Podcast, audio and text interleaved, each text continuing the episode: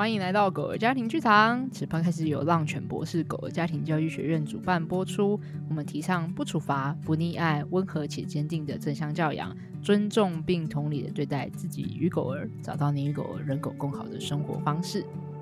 大家好，我是 PDA 正向教养讲师诗瑜，我是狗儿家庭训练师 Lucy。跟你们说，今天是一个超级酷的临时起意之计划，特别计划。对，没错，特别计划。我们今天第一次有这么多人同时录音。就是我们今天有四个人在线上录音，这样，所以除了我和诗雨以外呢，我们今天有两位兽医助理，两位正向教养毕业家长，然后 等一下会让他们讨论一下，就是他们怎么正在就是动物医院的时候协助用正向教养的方式来看到什么有趣的事情，这样子。好，那我们现在邀请我们第一位，也是我们目前现在的培训讲师雅文。嗨，大家好，我是雅文。嗨，雅文，雅文也是我们明天，因为现在录音的现场是在呃二零二三年的十一月八号，然后明天呢就是他 他的第一场，因为大家听到的时候不一定的是个时刻这样子，但是就是今天的录音的现场是明天他有一个在要举办的正向教养跟怎么看医生，应用正向教养帮助狗狗可以有更多的安全感，然后去应对看医生这件事情的。分享会和讨论会这样，不过今天呢，我们就是正在邀跟我们的另外一位也是兽医助理，然后也是我们的 毕业家长梁心。嗨，梁心。嗨，大家好，我是梁心。然后我们那时候就是跟他聊，我们前一个小时还跟他录完聊他跟他的狗狗的说的，就是很多有趣的故事故事。对，所以大家记得要去听那一集，真的超级精彩，一整个小时。我们我跟自己聊聊聊完，哈，怎么已经一个小时了？就是超有趣。我们准备要录第二个小时的时候，然后不小心跟梁心聊到他是呃兽医助理的这件事，对，然后才马上又决定这个特别企划。没错没 错，然后希望我们之后还可以再邀请梁心聊第三集，就是我们本来要聊的那个加长时间的时间，这样 你就知道那一集有多精彩。对，就是真的超有趣、超好玩这样。然后，所以大家一定要去听良心的那一集的故事。那今天这集我们想说，哇，机会难得，把两个兽医助理、两个毕业家长放在一起，感觉会发生什么有趣的事情这样。然后，所以我们就很想要来聊聊看，因为大家你们有曾经尝试过把正向教养的一些工具或者是心法或是方法应用在。协助动物医院，然后不论是候诊的狗狗，或是看诊的狗狗，或者是可能跟兽医、兽医助理的合作什么之类，就是我不太确定在执行的在现场的层面上有没有什么样呃有趣的故事之类的可以跟我分享。因为其实不知道怎么开始，我们就这样聊聊看吧。我觉得其实好像就是狗狗，因为毕竟它到一个新的环境，它还是会有紧张的。因为其实我们遇过那种，嗯，它领养了，就是那个妈妈很可爱，它就是。敲门，然后跟你说我没有要看医生，可是我希望我可以让他熟悉医院的环境，因为他太紧张。嗯、他真的每一个礼拜他都会挑我们休息，就是中间可能他就是比较没有人的时间，对，然后他就会带他到候诊区而已，然后再离开，嗯、然后慢慢增加时间。这是很有职能的家长哎、欸，对，很用心的。他是不是我们这项教养的家长？对，他真的很用心。可是那个狗狗真的还是太紧张，太紧张，太紧张，所以我就觉得哦，好像就是其实我有时候蛮喜欢在这个过程当中，就是稍微跟家长说一些些，就是哦，我怎么样再让狗狗有更好的感受，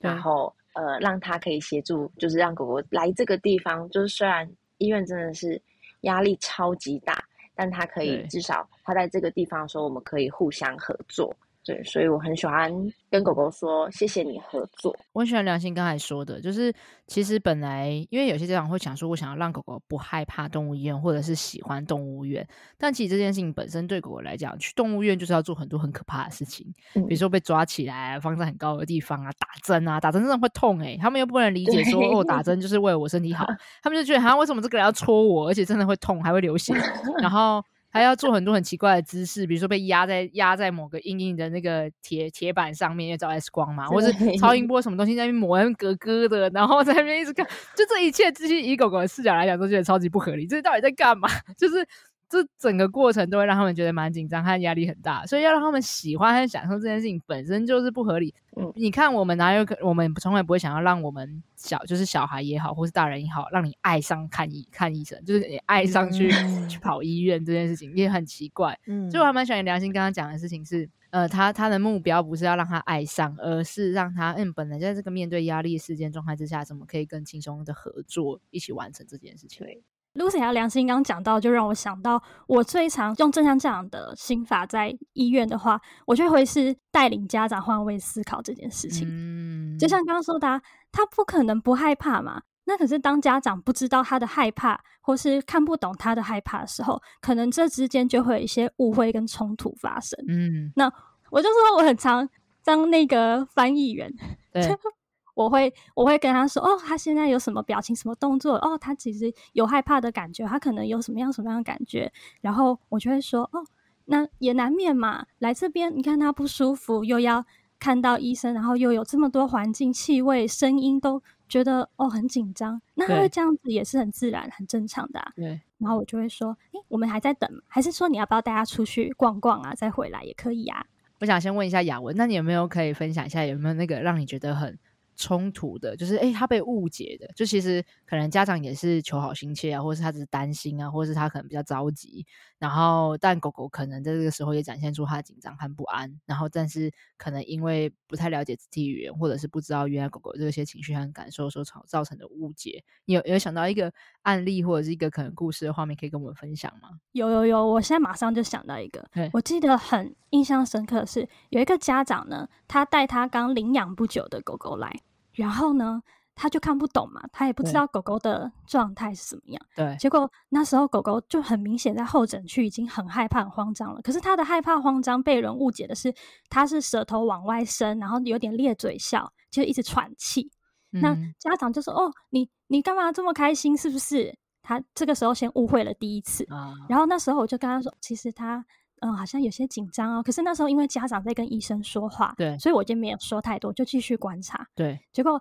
我就看到那只狗狗啊，它开始想要往后退，然后开始想要嘤嘤嘤嘤，然后家长都没有看懂，他就是继续要跟医生讲话，因为他觉得这样才有礼貌，他就没有想要去同理他的狗狗，而且他也不懂要同理嘛。嗯、我觉得这都很合理。嗯哼。那后来呢，我看到另外一个让我很心疼的画面是，狗狗因为紧张害怕，所以在家长身边尿尿了。哦。嗯、情绪性的排泄。对。我们。可能懂，但家长不理解。嗯、他那时候就很紧张，说：“啊，你怎么这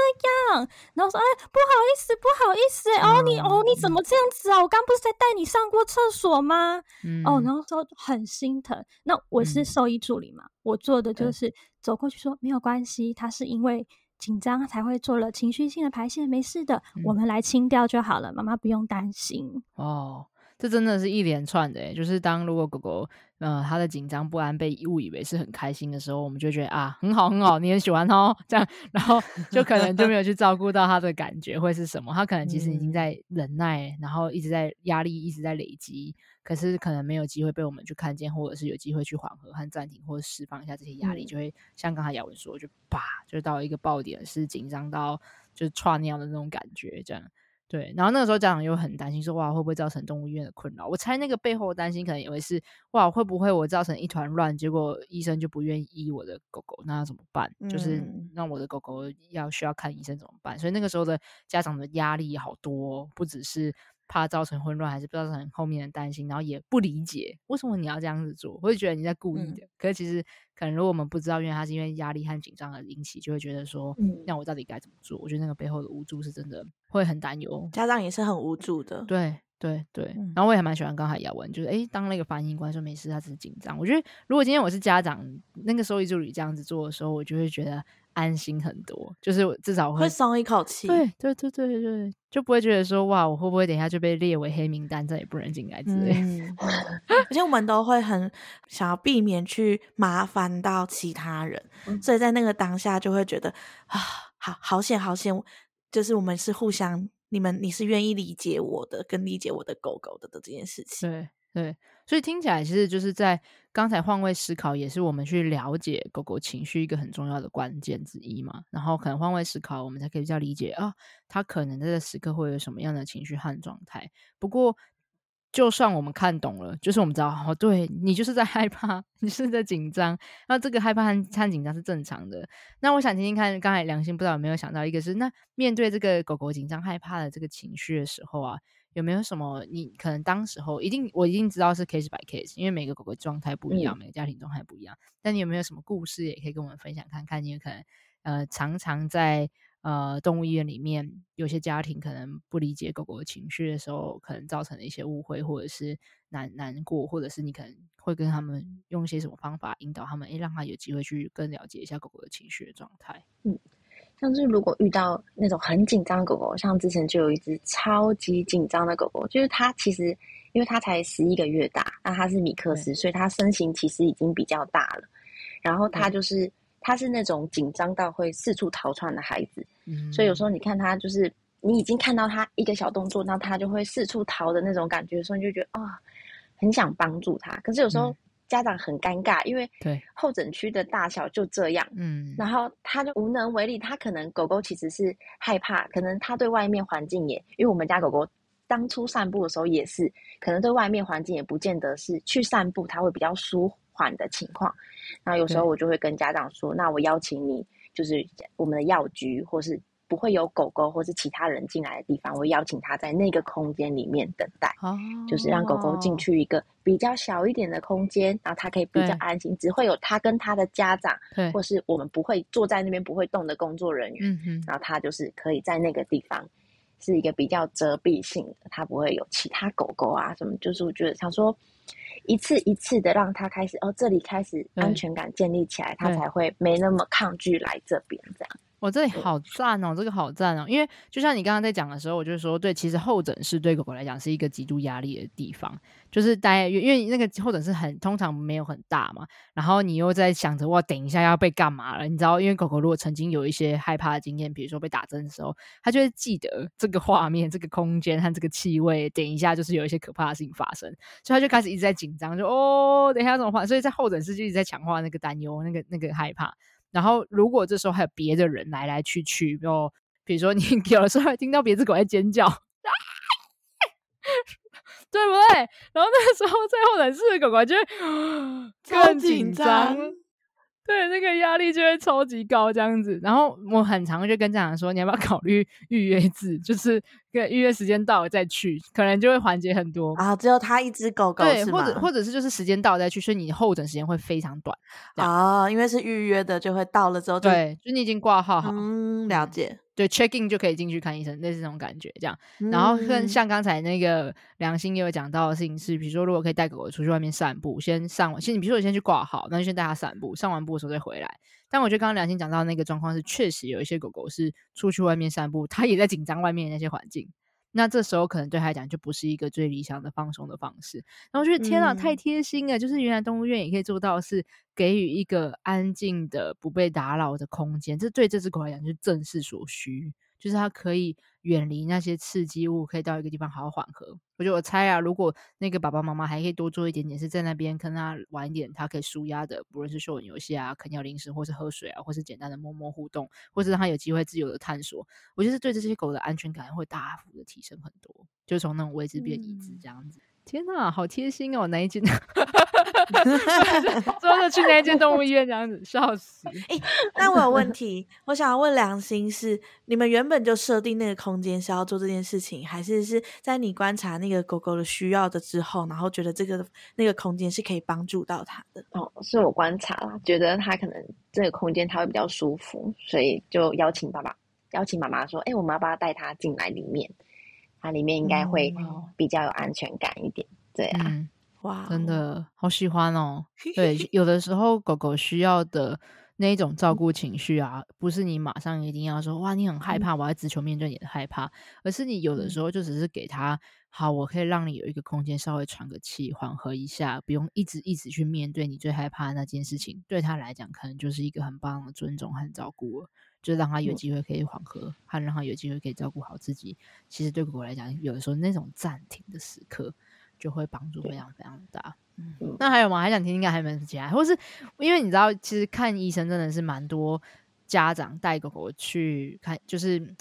压力很大的一件事情。我猜家长的心情也是，你们有观察过吗？就是在去带狗狗去动物医院的时刻。然后家长们的紧绷状态其实应该也是蛮高涨，因为一方面他在担忧嘛，就是哇，我的狗狗有没有什么状况，会不会很紧张，会不会很紧急，会不会很严重？然后可能还有，其实家长要思考的东西真的蛮多的。还有比如说，呃，如果不是那么熟悉的动物医院，还想说他收费是合理的吗？然后这个医生是不是在这个专业领域是最擅长的啊？然后还有可能整个就是整个服务的过程，就是其实有家长蛮多需要去紧张的，很多要去思考和担忧的时刻。那我不知道你们有没有观察过，就家长对于在在比较这种压力的状态之下进到动物医院里面的时候，你觉得这会影响到跟不论是医生的合作，或者是带领狗狗一起去做完成这些？呃，医疗动作行为上面会有影响。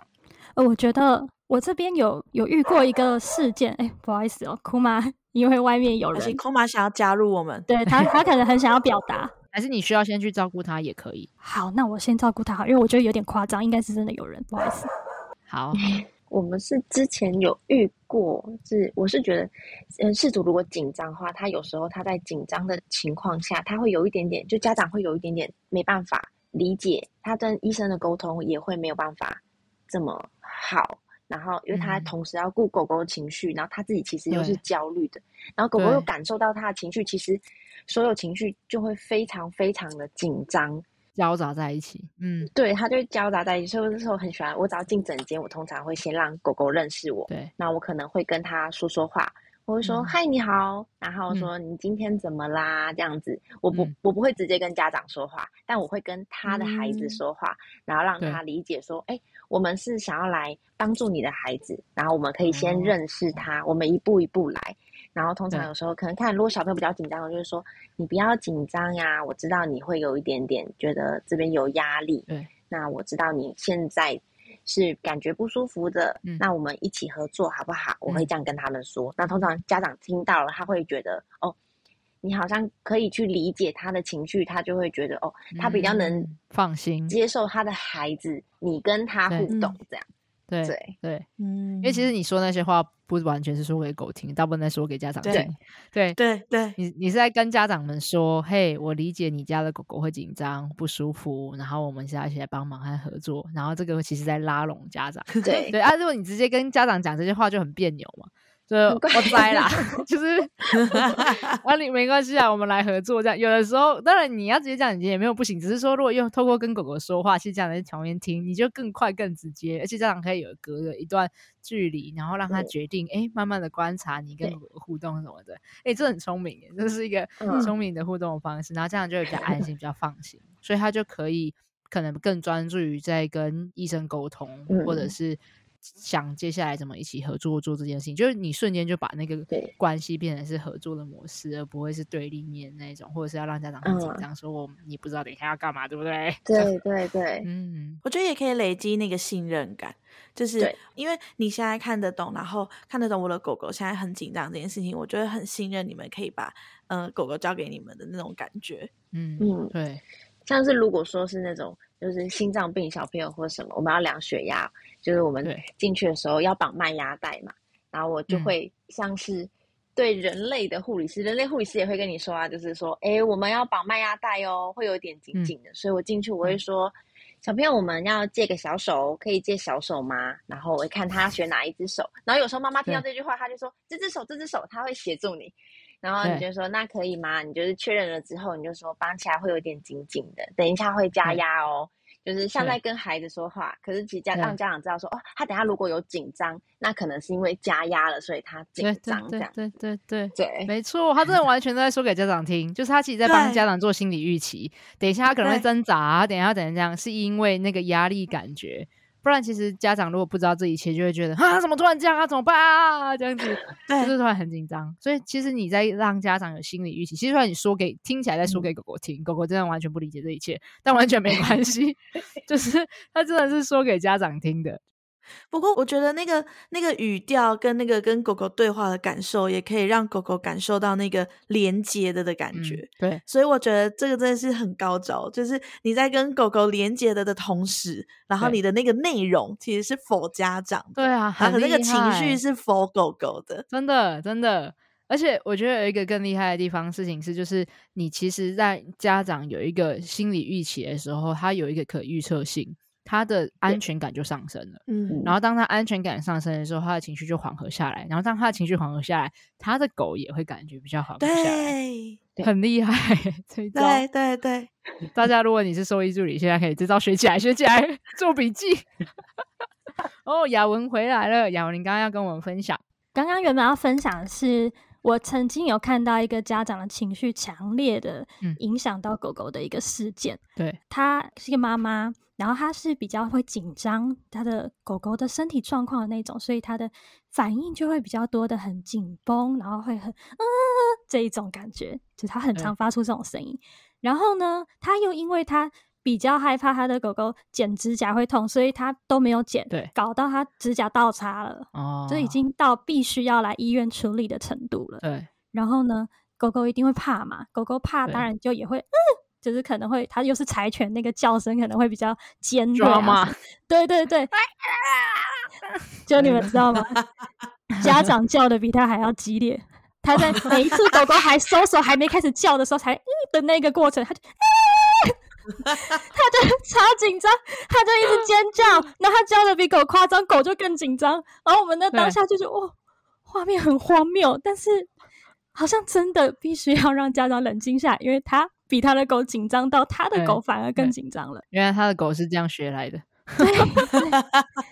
我当下这样看起来，我觉得家长应该是比狗还强烈的。然后，对对，当下其实就真的。因为那时候家长可能短时间内没有办法说这么快的让他冷静下来，可是我们就很平稳的跟他说：“妈妈，嗯，你很害怕、很紧张，对不对？我知道。还是说，妈妈要不要？呃，我们先看你们就是冷静一点点，一起看他，然后医生会帮助他，我们也都会帮助他。嗯，那如果说妈妈会害怕的话，还是你也可以在外面一点点看。”也没有关系，嗯、那我们就先试着，嗯、因为当你冷静的时候，狗狗 才会跟着冷静下来哦。然后就这样子邀请他，嗯、然后家长就，嗯，然后就到旁边就先试着缓和情绪。那所以我觉得正向教养还有一个很重要，就是告诉家长，我们要先照顾好自己。我觉得这一点在兽医院的环境也是非常重要的。对，因为其实只有当那个情绪可以被好好的看见和被照顾。其实我很喜欢之前我们有邀请一位心理师于杰心理师，然后他来跟我们分享一些在跟狗狗就是教养的过程中，可能有一些情绪的状态的时候，我们可以怎么去看见自己。那我很喜欢他说最后一句的总结，他就说我们每一个人啊，都只能给予我们所拥有的。嗯，所以今天如果我们不会情绪调节能力，我们根本没办法去教狗狗会情绪调节的能力，或是当今天我们不允许自己有情绪的话，我们也很难让允许狗狗有情绪。然后我就好喜欢这句话，他就说，所以其实回过头来，其实我们真的很需要先练习，能够去允许和看见自己的情绪的状态，这时候我们才办法教会狗狗，诶，你也可以这样子去有这些情绪的状态，而你可以知道怎么照顾自己，这样。所以我蛮喜欢刚刚雅文讲的，说的那个就是，哎，可以回过来先照顾好自己的时候，其实那个情绪真的会相互影响，因为人狗都有镜像神经元，他们就是会互相的彼彼此感受的感同身受彼此的那种情绪的状态，是真的会会互相影响到的。那那时候你让他离开之后，他狗狗就最后是家长远离吗？还是最后怎么怎么怎么做？他后来是稍微隔了一段距离，他不要直接的看到，但是他可以远远的。远远的侧边这样看，嗯、然后家长就比较不会那么紧张。那时候我们人够，所以我们有一个助理就在旁边安抚他，然后跟他说：“没事、嗯，我们都在。”然后医生也会帮助他。你虽然听到这样的声音是正常的，因为他会痛嘛，痛怎么可能不让他有反应呢？那我们会想办法让他赶快去处理好这个。那妈妈你也不要太担心，然后就。呃，算是两边合作，里面在做里面的事，外面做外面的事情，然后让这个事情度过了。对，就是家长的情绪被同理，其实也超级重要的。嗯、我突然觉得兽医助理这个角色好重要哦。他完全是跟，其实我觉得以前大家的想象可能会觉得兽医助理就是可能帮忙抓狗啊，或者是帮忙拿针筒啊，或者就是帮医生去准备一些什么东西这样。但其实照你们刚才的描述来讲，其实兽兽兽医助理这个角色扮演的是让整个我们说医病关系，就是医医生跟呃家长还有狗狗三方整个合作很重要的桥梁。诶，就是你们的做所作所为和所说的话，真的可以拉拢大家，或者是分裂。哎，不是啊，没有到那么夸张，他们本来就是分裂，然后就是你们 可以拉拢和让他们凝聚起来，变成是一起共同合作的方式。这样，我就觉得天呐，收艺助理真的蛮重要的。那我我在猜你们，你们不知道在实物现场有没有什么可以跟我们分享的是，比如说，我猜医生在那个当下真的还蛮难去要去同理家长的感觉，或者是去同理就是狗狗的感觉，对不对？哦，我想到一个。经验可以跟大家分享一下，就是有时候有一些医疗的状况是，就算医生多努力，但是那一只狗狗可能已经生命已经走到最后了，所以有一种状态是安宁嘛，嗯、就是在家里安宁照护，就是我们不给予积极的治疗，但是我们会有一些可以帮助它缓和病痛的一些方式，陪伴它走完它的最后一生。对，这个时候呢。当医生已经有流，已经已在走这样的流程了，但是家长他面临到狗狗在最后会发生的一些状态，比如说他已经有开始呃开始喘，或是呼吸越来越就是不顺畅，你会感觉到一些越来越不舒服，他已经要走向最后一刻的那种状态的时候，嗯、家长一定会非常紧张嘛，因为他不知道，他可能或许第一次面对，他可能就会很紧张，打电话给医生说：“医生怎么办？他现在怎么怎么？我是不是要赶快送医院？”嗯哼。那医生的角色，他就是给予专业嘛，他可能就会仔细讲解我们的医疗流程安排，跟他现在的状态都是必经之路。然后医生就继续讲这些专业话，但是没有办法很实际的安抚到家长的情绪。那医生觉得他该讲的都讲完了嘛，他就交给我，他就说：“姚文，你去帮我跟这个妈妈说明一下，然后帮我安抚一下她。”嗯，我就接电话嘛，我就跟他说：“妈妈，我知道你现在一定非常的害怕。”因为他是我们最爱的家人，嗯、我们怎么可能会不担心呢？嗯，可是现在医生有说了，这是他最后会遇到的状况。那如果这个时间你选择很慌张，开始打电话想办法要把他带去其他地方的话，你可能会没有办法真正好好的陪伴他走完最后。嗯，对。然后所以在那个当下，我就是安抚他以后，我就跟他说：“妈妈。”我们可以先深呼吸一下，你好好看着他，陪着他，摸摸他，好好的珍惜你们最后的这个时光。我想这会是让你们比较不后悔、比较快乐的一个最后一段时间。嗯，然后他冷静下来，听到我说了这些以后，他就好，我知道了。然后就嗯，一边哭一边挂掉电话。嗯，然后过可能差不多一个礼拜吧，对，他就又再打电话过来。嗯，他就说。那一天真的很谢谢你。嗯，他后来大概过一个多小时他就走了。嗯，如果你没有跟我说那些，我一定会很后悔。嗯，我一定会后悔我没有好好在那个时候陪伴他。哦，真的，我干嘛自己讲到哭？因为我觉得那个情境是很温馨。嗯对，就是我很开心是，是我虽然知道狗狗走，大家一定会难过，但是你有没有在最后那一刻好好陪他？我觉得那也是非常珍贵、非常重要的。对，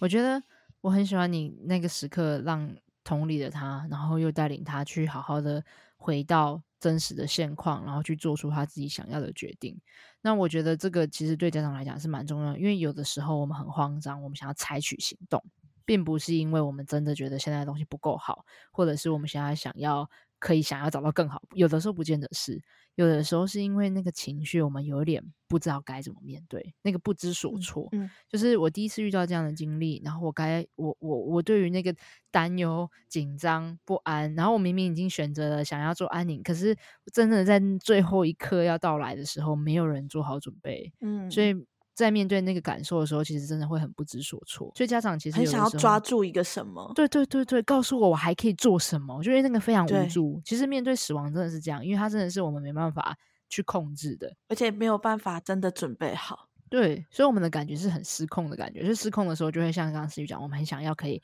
抓住些什么，好像采取行动是能够帮助我们感觉比较安心一点的，嗯、或是可以帮助我们觉得我们还有在 do something，、嗯、我们是有有能力的。那那个确实是在让我们那个感觉可以被，也许是我们在照顾他的方式之一。那我觉得雅文那时候扮演了很重要的角色是，诶，你去同理了他，看见了他，然后并且重新的提醒他，诶，那你真正想要的是什么？在这个时刻，你想要用什么方式好好的跟狗狗说再见？嗯、这可能在那个时刻是最重要的。这样说回来，我就觉得，其实你不觉得动物医院啊，不论是兽医助理还是医生也好，就是要能够去同理家长的感觉和狗狗的感觉，其实真的是让三方可以合作很重要的关键之一。嗯、但我不知道啊，就是我才在呃兽医现场，其实我觉得也可以理解，就是兽医师他们要承受的压力有多大，因为可能跟台湾的看医生的文化也有关系，就是我们都很快。然后进去，oh. 你你挂号可能在那边等个一个小时，就进去五分钟就结束了，你就问完，然后还要吃药就没了。就是可能那个看医生的速度是非常的快，然后以至于其实我们很难在这么时间压力之下，要做的事情好多，好多狗在等待，很多家庭在等待，每一只狗狗都有很紧急的状况。那这种时刻还要能够停下来去照顾狗狗的感觉、家长的感觉，其实真的蛮不容易的。但这又是促成整个合作很很关键的一件事情，所以我真的觉得你们两个扮演真的是很了不起的角色，就是透过社会助理这个角色，然后去同理家长、同理狗狗，去拉近了那个整个合作的医疗的关系。然后我觉得这个真的是对家长和对狗狗和对医生来说，应该都会是有所帮助的，对吧？我想我想问一下，因为我现在脑中有一个画面，然后想要听听看你们有没有一些实务现场的经验可以分享，就是。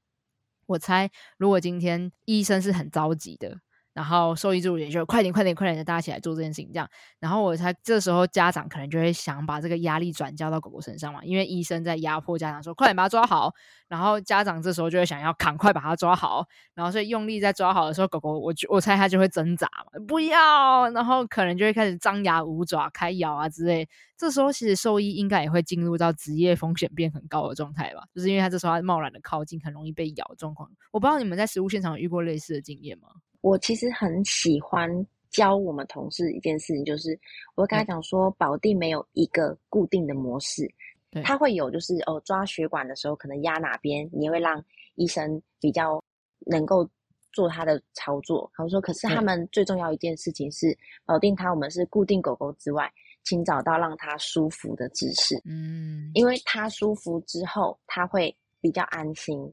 对，就是你不要让它悬空啊，或者是有些姿势它就是不舒服的，嗯、就是，比如说你要稍微理解，它们就是一个需要视角着地的生物的，没错。或是你可以用你的肚子让它的身体靠着你，嗯，然后你去让它有一些支撑之后，然后我我就跟他讲说，你不要用那种抓断的方式抓它，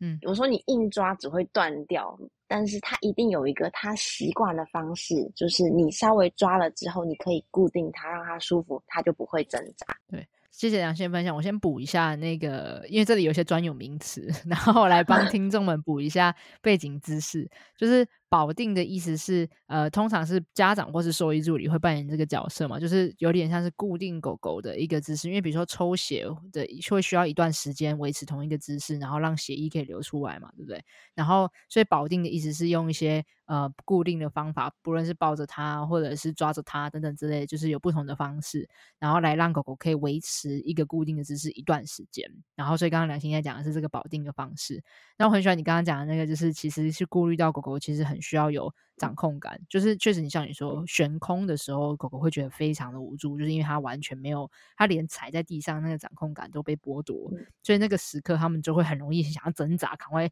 赶快想要靠，就是碰到些什么东西啊。然后挥来回去，有的时候他们就只是害怕那个 我踩不到地的感觉，尤其是他们又是很容易，他们是有惧高症的动物嘛，就是他们对于离空，他们就很平面啊，那么离空这件事情对他们来讲就是紧张的一个一个来源。所以像刚刚良心讲这些细节，其实真的就会帮助狗狗有蛮多可以更好的稳定和安定下来，然后那个安定应该也可以很好的帮助医生可以做更好的就是医疗的行动，而不会陷于风险之中。因为不然狗狗咬是很快的，就是 它只要一撒，这样你还没意识到，它就已经咬下去了，这样就咬下去了。对对，我觉得针对这个部分，对医生来说也是压力非常大哎。因为如果说，假如我们有一个情境是狗狗可能屁屁，它可能有肛门腺爆裂啊，或是对。那种它可能在后面，那狗狗一定会很不安嘛。然后因为它看不到的地方，有人正在对它的屁股做什么，然后。这时候通常因为正面可能会是家长在会比较安心嘛，嗯、所以我们会邀请家长帮狗狗保定前面，那我们来弄后面，那这样子狗狗会相对安心。嗯、这已经是我们当下可以尽量让狗狗降低压力的方式了。嗯、可是如果家长对于这个部分没有这么认知，说他必须要做好保护的话，哇，嗯、那医生压力很大，因为家长一松手，那一刻我们所有人都会面临风险呢。那个狗狗会害怕，我们都理解；嗯、家长会慌张，我们都理解。可是我们呢？就是我们也常常被被忽视掉。那个好像有有的家长可能还会觉得，就是说，哦，我不敢碰，我不敢弄，你们来。然后我们就想说，你跟他最熟诶，你你不敢，我们怎么办？敢，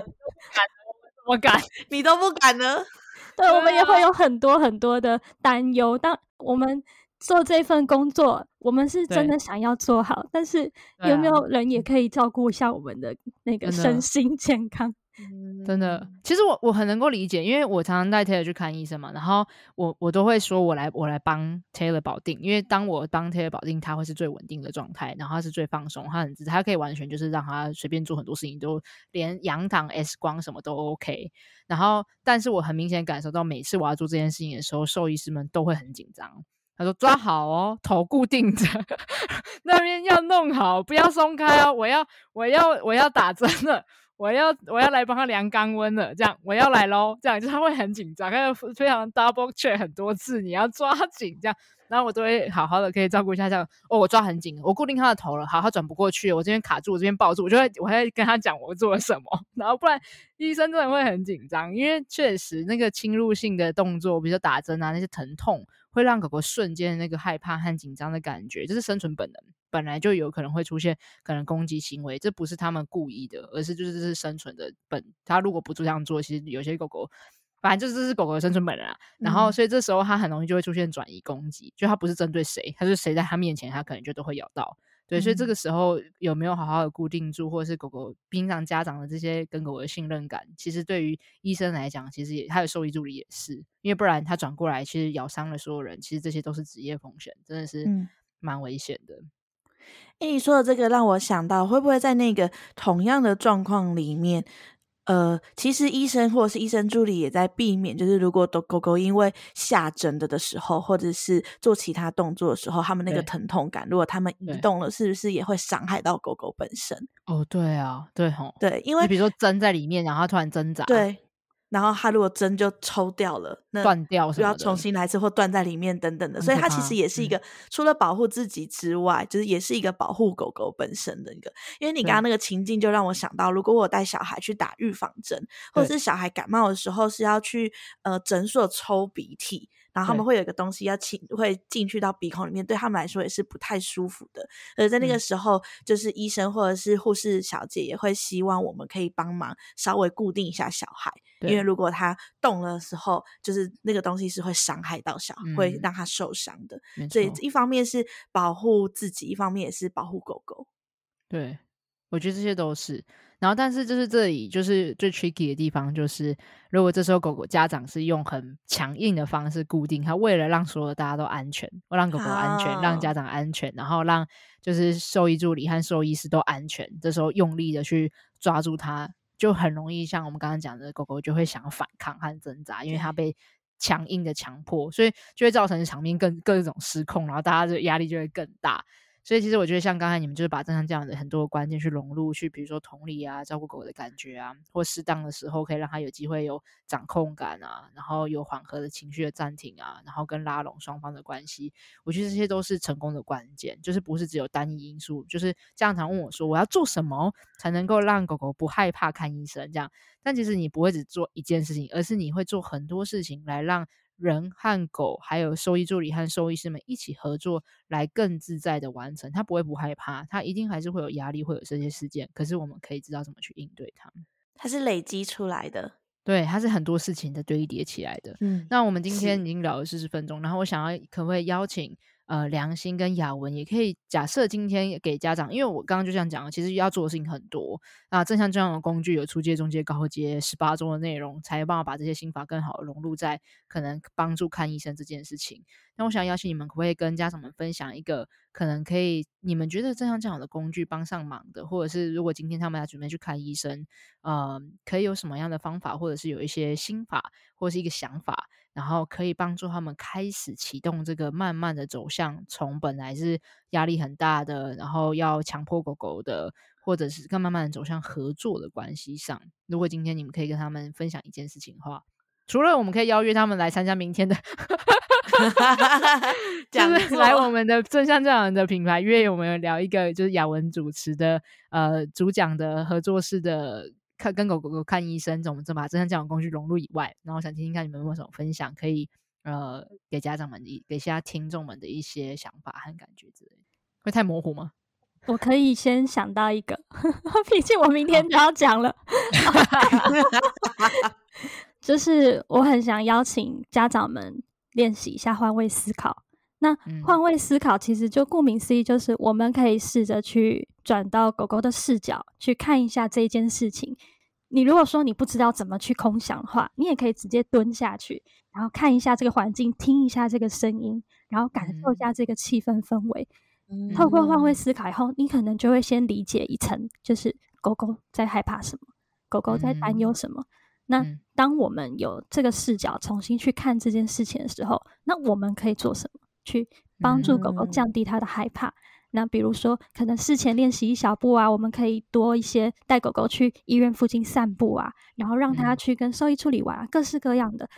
嗯，或许对他来说，这一些环境的不确定因素就会慢慢慢慢一点一点降低了。嗯，我觉得这就会是一个很好的练习方式。我们可以先切换视角看看。嗯，哦，我还蛮喜欢你刚刚讲的那个。换位思考，有时候我们就可以直接练习蹲下去，就真的用狗狗的视角去看，真的会看到很多不一样的事情。因为其实讲换位思考，有时候觉得会好像很抽象，这四个字到底要怎么做，怎怎么做到才能够换位思考？它其实就是试着用狗狗的视角去看这个世界。所以，如果我们在脑中很难去想象的话，那就真的物理上去去试试看，蹲下来，蹲下来吧。对。对，光蹲下来，你往上抬头看这一切的感觉，可能就会很截然不同。那时候可能就有一些想法和感觉。换、嗯、位思考其实就是演员呐、啊，演那个角色，你进到那个角色的感觉会是什么样子？不觉得吗？很像，对不对？我们来试着演演看自己的狗的那个感觉吗？对对对对，有一种感觉。如果我是他，会有什么感觉呢？这样啊，如果我是他，嗯嗯嗯嗯。但我也想 echo 雅文讲的那个，因为换位思考，其实我以前做过一件事情，就是。我其实只是为了陪一只狗狗，就是它比较焦虑之类，就是，然后我就进去笼子里面陪它。嗯、但是我们同事把笼子打开的那一刻，我却竟然是觉得害怕的。即便他是我同事，他是我的同类，好了，他也是人类，然后我是认识他的。可是他打开笼门靠近我的那一刻，其实我有一个恐惧感，因为他突然这样靠近，嗯、即便他跟我差不多大，哦、我都会觉得恐惧。所以后面我就突然意识到，哦哦，我理解了，就是。原来这就是他的感受，他超级困惑，他就觉得，对，无法预测你要干嘛，他现在要怎么样，他又逃不掉，对，然后你接近他，对，对，所以我就觉得这个真的很重要，去理解狗狗的感受。哦、然后我也觉得，另外家长好像可以做的是，就是多跟狗狗的互动，是增加一些触摸，因为看诊很常会摸一些我们可能平常不太会去，例如说我们只摸头，我们摸背，摸肚子。可是我们很少摸到四肢，特别去摸摸它，嗯、或是有些狗狗就会对这个特别敏感。可是如果平常你就会发现哦，慢慢的可以接受，哎，我可以摸这个地方的时候，就有可能它别人碰它这个地方，它就会稍微比较没有这么的敏感。嗯，嗯没错，像我都会喜欢帮请邀请家长可以帮狗做放松按摩，所以他就可以从他最喜欢的背啊、后颈啊，慢慢的按到四肢啊，然后最后按到脚掌。嗯、像 Taylor 也是因为我开始练习放松按摩，竟然发现他的最喜欢的 spot，我从来没有想过是在那个你知道狗狗的前脚，然后脚掌跟这里不是有多一块吗？还比人类还多一块，就脚掌的上方有一个肉球的地方的中间这段，然后。超级神奇哦！每次只要我这样帮他按按按，大概按三到六下，他就会开始闭上眼睛，然后想睡觉，屡试不爽。不论在哪里，今天在户外，我下次要按。好，你好，你试试看。嗯，好，我再看看。好，我们就我们就把它录下来，这是考验擂台，就是看，我就我就先按。想到我不知道我敢不敢 摸摸他的手，好，我要先征求他的同意这件事。可以啦，我觉得这也是 OK。好，但 anyway，我想讲的事情是真的，就是发现，在放松按摩才发现，他竟然他会这么喜欢和享受。有机会我再拍影片给你们看，他真的很明显，每次都只要摸摸摸，他就会这样。开始迷茫。大家看不到你的表情啦，你的表情刚刚超陶醉的，对，大家看不到我表情。对对对，大家看不到你的表情。雅文，你没说，我都忘记了。我们在录音，对对，就是大家眯眯眼，眯眯眼，然后我一开，刚刚对听众来说就莫名安静了三秒，越来越松软，越来越松软，这样子，这样，然后就睡着，这样。对，然后，但我真的觉得，哦，你刚才描述的那个好深刻哦，就是哦，其实打开动物医院的那个住住院的那个笼子的时刻，其实狗狗是不知道你要干嘛的。嗯、然后那个、嗯、那个时候打开来，原来是那么紧张和不安的。我觉得你刚刚没讲，我其实从来没想过，那个是没有退路的。对对，而且还在他陌生的环境，嗯，就是他对他来讲是一个他不熟悉的空间，嗯、然后他他也不知道可以怎么办，而且他不知道你打开门到底要干嘛。就是他是真的无法预测，嗯、所以这件事情的不安是真的很很巨大、很强烈。但真的是你，你刚刚没讲，我我真的没有特别去想到和发现这件事情。哇，这换位思考的力量真的是很厉害。嗯嗯，好啦，今天很开心可以那么临时的 Q 两位来，然后分享一些在兽医助理在动物医院的现场，然后如何用正常讲的一些工具可以帮上一些忙，这样。所以很感谢两位的分享。那也想要呃。跟现在听到这里的 podcast 听众说，就是我觉得这个是一个很有趣的议题，就是是我们开始把正向教养应用在其实，在生活中很多的面向，它都可以去使用在使用到。那有机会，我们也会想要可以持续的在不同的领域里面再多聊聊聊正向教养，比如说在看医生啊，在做身体照护啊，洗澡啊。这些其实我们平常就会就会做到，我们可能会跟家长们在课堂中就会聊到怎么帮狗狗擦脚啊，怎么穿胸背啊，怎么怎么做洗澡，真正的身体照护。可是可能看医生这么 specific 的一个情境，那我觉得这些接下来有更多的对谈和更多的对话，会是对狗狗家庭的在应用正向教养在各个环节上都会有很多的帮助。所以今天真的很意思是我们今天这个特别计划会扩展成一个单元就对了。Maybe，嗯，我要讲的事情就是 Maybe. 我要讲的事情就是这取决于家长们的反应嘛，对不对？所以如果你们听到这里，你真的觉得这个对你来讲是有帮助的，你也期待的，或是你有什么收获的，然后请让我们知道。因为如果今天大家觉得好像这是什么不用讲了，那我们当然就不用浪费 时间精力来计划这一切。Oh. 但如果这真的对大家是很有帮助的，然后或是你们有更多的好奇的，有更多的疑惑的，然后你们想要可以提出来，让我们可以有机会继续做这方面的，不论是分享也好，讨论也好，那我们当然觉得这是能够帮上忙了，我们就有机会可以有有办法延续它，maybe 就成为一个有趣的单元这样。哦，所以听众们也可以提出他们很想要探讨的。在哪一个层面可以怎么去运用正向教养？对，正向教养怎么应用不同领域，或者是在看医生这件事情上面，嗯、你们还没有什么更多的好奇、更多的有趣的事情？哪天我们就再把雅文 Q 来，我们就良心讲，再把大家找来，然后收集完问题，然后再叫他们两个来。对对对对对对，嗯、因为刚今天我们就是一个想到什么聊什么这样，啊、但大部分都是我就是想到什么就随便乱问。但是我猜家长们可能有更多他想要好奇的事情，然后如果大家愿意留言下来，嗯、然后分享，让我们知道。我们就有机会可以把它扩展成，哎，再来聊聊看，大家还好奇些什么这样子。嗯，欢迎大家留言。对，不论你在 Apple Podcast 的就是评论，或者是在我们家长会分享，然后或者是到那个 First Story，或者是呃，这个叫什么？呃，那个绿绿的叫什么？Spotify。那个绿绿的叫什么？那 个绿绿的叫 Spotify 上面可以留言，然后或者是呃，在浪犬博士的 IG take 我们，我们都会收到，然后我们也会转给就是雅文跟良心，然后我们就有机会，嘿，要不要你再来下一问这些问题？对对对。好，我们是浪犬博士。然后，如果你对我们的很多的课程，还有正向教养课程，还有各式各样讲座，很想要知道更多的细节的话，都可以在资讯栏里面找到我们的官网。然后，你对对这些课程有呃更多想要更深入了解的问题的话，也可以到 Line at，我们都会有助教可以回答大家。那我是诗雨，我是小孩的正向教养讲师。那在资讯栏里面也会有我的粉砖。如果你想要了解小孩在看医生可以怎么做跟怎么应对的话，也很欢迎来参加小孩的正向教养课程哦。如果你也是那个带小孩去看医生，你看到血就啊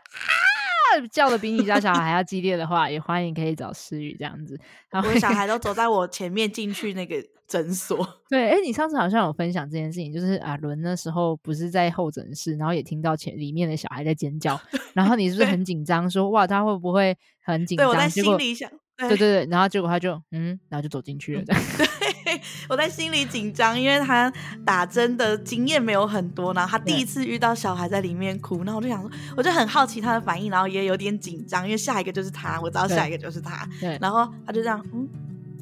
哦，换我了，然后就走进去，然后说，哦，好，OK，OK，OK。Okay, okay, okay. 一切都是妈妈的担忧，没错。所以如果你在带小孩看医生的话，也欢迎可以找诗雨，他会跟你讲怎么怎么去跟狗狗，不是跟狗狗，跟小孩，